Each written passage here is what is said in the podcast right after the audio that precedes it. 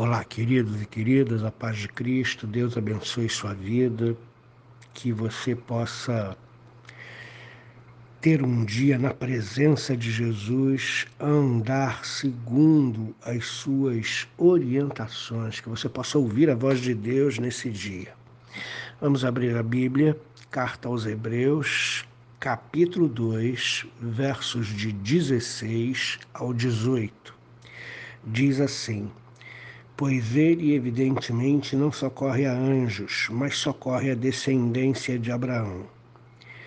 Por isso mesmo, convinha que em todas as coisas se tornasse semelhante aos seus irmãos, para que, para ser misericordioso e fiel sumo sacerdote nas coisas referentes a Deus e para fazer propiciação pelos pecados do povo pois naquilo que ele mesmo sofreu, tendo sido tentado, é poderoso para socorrer os que são tentados. Os textos de Hebreus geralmente não são fáceis de entender, mas trazem consigo muitas informações. Esse texto último dessa porção, de 16 a 18, ele fala essencialmente da humanidade de Jesus Cristo. Todos nós sabemos que Jesus Cristo tem dupla natureza. Ele é 100% Deus, eterno, não criado, é todo-poderoso, enfim. E ele é 100% homem, porque ele encarnou, ele assumiu forma humana e qual é a necessidade que Jesus tinha de se tornar homem? Ele não poderia salvar a humanidade é, sem encarnar, sem tornar-se homem? Pois é, a necessidade de Jesus tornar-se essencialmente humano para representar a humanidade para ser é, o sumo sacerdote fiel e misericordioso, como diz o verso 17.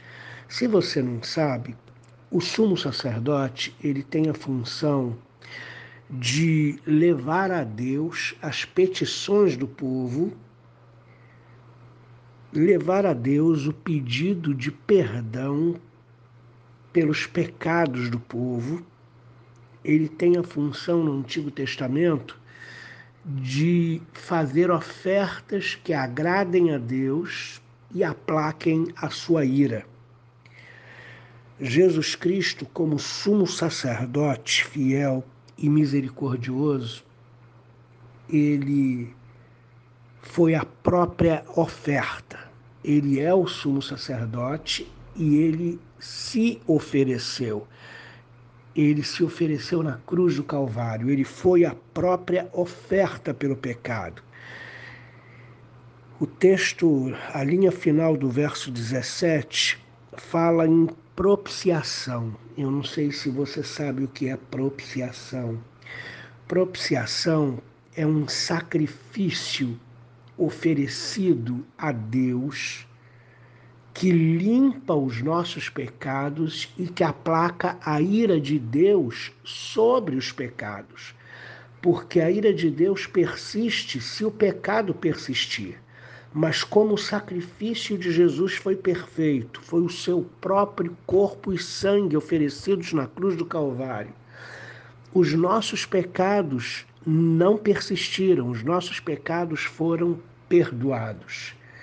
Uma vez tendo sido perdoados os nossos pecados, uma vez a oferta desse poderoso, fiel e justo e compassivo sumo sacerdote Jesus Cristo, tendo oferecido a sua própria vida, agradou a Deus e deteve a ira de Deus porque a ira de Deus ela vem sobre o pecado. Se o pecado foi perdoado, se o pecado foi aplacado, se a oferta agradou a Deus, então a ira de Deus foi cancelada sobre nós por causa de Jesus Cristo. Então a propiciação é um sacrifício que tem duas funções. Ele paga a nossa dívida, ele aplaca o nosso pecado e ele, consequentemente, suspende a ira de Deus, porque a ira de Deus vem sobre o pecado. Se o pecado foi perdoado, se o pecado foi cancelado, não existe mais ira. E ele fez a propiciação perfeita pelos nossos pecados. Mas os benefícios disso tudo, para nós, não fica só nesse, nesse quesito. Né? Jesus ele é o autor da grande salvação sobre a nossa vida. Nós estávamos irremediavelmente perdidos, mas ele nos salvou. Ele nos salvou do inferno, ele nos salvou da ira divina, ele nos salvou de nós mesmos. Mas não fica só por aí. Além de providenciar para nós o que era fundamental, sine qua non e mais importante, que é a salvação, que é ser aceito diante de Deus, ele também trata com a nossa alma. Ele sofreu uma morte horrível. E essa morte foi precedida por escárnios, essa morte foi precedida por mentiras, julgamento é, mentiroso, por traição. Eu não posso sequer enumerar aqui quantas coisas Jesus passou e viveu antes de ser cravado na cruz do Calvário e morrer naquela cruz. Então, quando o verso 18 diz assim, pois naquilo que ele mesmo sofreu, e essa, e essa frase faz alusão direta à sua morte, mas antes da morte de Jesus, Jesus foi traído, condenado injustamente, açoitado injustamente, ele foi zombado, ridicularizado, envergonhado, sofreu dores horríveis no seu corpo físico por causa da cruz, mas a maior dor que ele sofreu foi a separação de Deus. Foi quando ele assumiu os nossos pecados e os pecados do mundo inteiro sobre si. Essa foi a maior dor que certamente ele sentiu.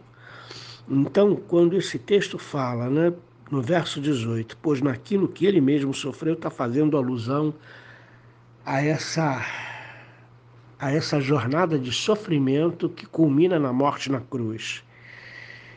Tendo sido tentado em todas as coisas, ele é poderoso para socorrer os que são tentados. Sabe a profundidade dessa palavra? Jesus Cristo conhece a nossa dor. Jesus Cristo conhece as frustrações que nós passamos. Jesus Cristo conhece as traições às quais nós fomos expostos. Jesus Cristo conhece o desencanto da nossa alma. Jesus Cristo conhece a luta que a gente tem quando é tentado. E por isso ele pode, ele é poderoso para consolar, para socorrer, para ajudar os que são tentados. Esse é o nosso Senhor e por isso ele é o sumo sacerdote perfeito que penetrou os céus. Ele desceu até o último nível de dor, sofrimento, moralidade por causa dos nossos pecados. Mas ele foi ressuscitado ao terceiro dia e subiu à mais alta posição e recebeu o mais alto nome que se pode dar no céu, na terra ou debaixo da terra. Ele tem todo domínio, todo poder e ele combina com todo esse poder o conhecimento da nossa dor, o conhecimento das nossas fraquezas, o conhecimento dos nossos sofrimentos. Abra o seu coração para o Jesus Cristo. Fale com Ele o que você tem passado, fale com Ele o que você tem sentido, porque Ele é poderoso para socorrer quem é tentado. Ele é poderoso para socorrer aquele que sofre, Ele é poderoso para socorrer aquele que é traído, aquele que sente dor, porque Ele passou por isso.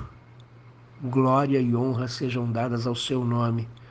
Ninguém, ninguém tem um sumo sacerdote tão perfeito como nós temos, e o seu nome é Jesus Cristo. Ninguém teve o privilégio de ter os seus pecados removidos pelo sacrifício perfeito de Jesus Cristo, como nós temos. Então nós temos que muito que agradecer ao Senhor. Nós temos muito que ser fiéis a Ele, andarmos na Sua presença com compromisso com Ele, porque Ele fez obra perfeita e obra completa. Ele é o sumo sacerdote perfeito da nossa vida.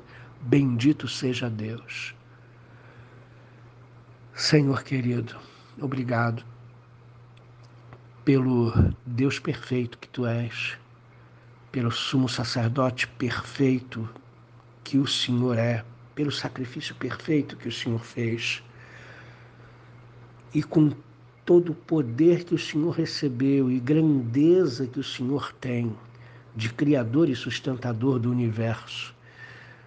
O Senhor sabe exatamente o que passamos o Senhor sabe exatamente o que sofremos e a dor que sentimos.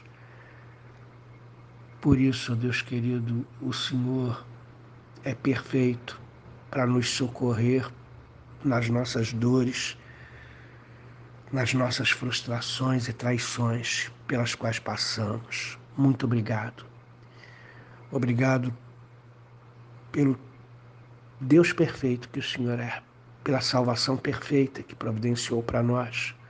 Ajuda-nos a entender essa salvação perfeita e a desfrutar dela, a desfrutar da tua presença, a desfrutar de um relacionamento contigo. Por favor, em nome de Jesus. Amém.